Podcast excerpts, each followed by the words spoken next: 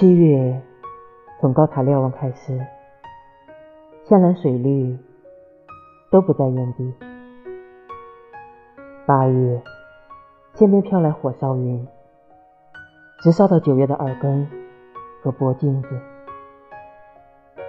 十月里，气候过于潮湿，冬阳来的默默又寂寂。北风再去见了老相识。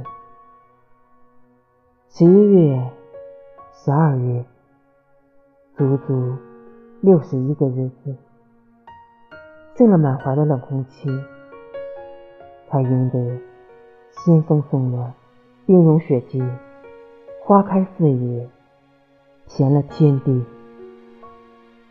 一二三四五，连六，十二个月都只是过程，一切好在都安静。你是晴空万里，落到赤霞。难得好风景，不存在于普通的十二个月。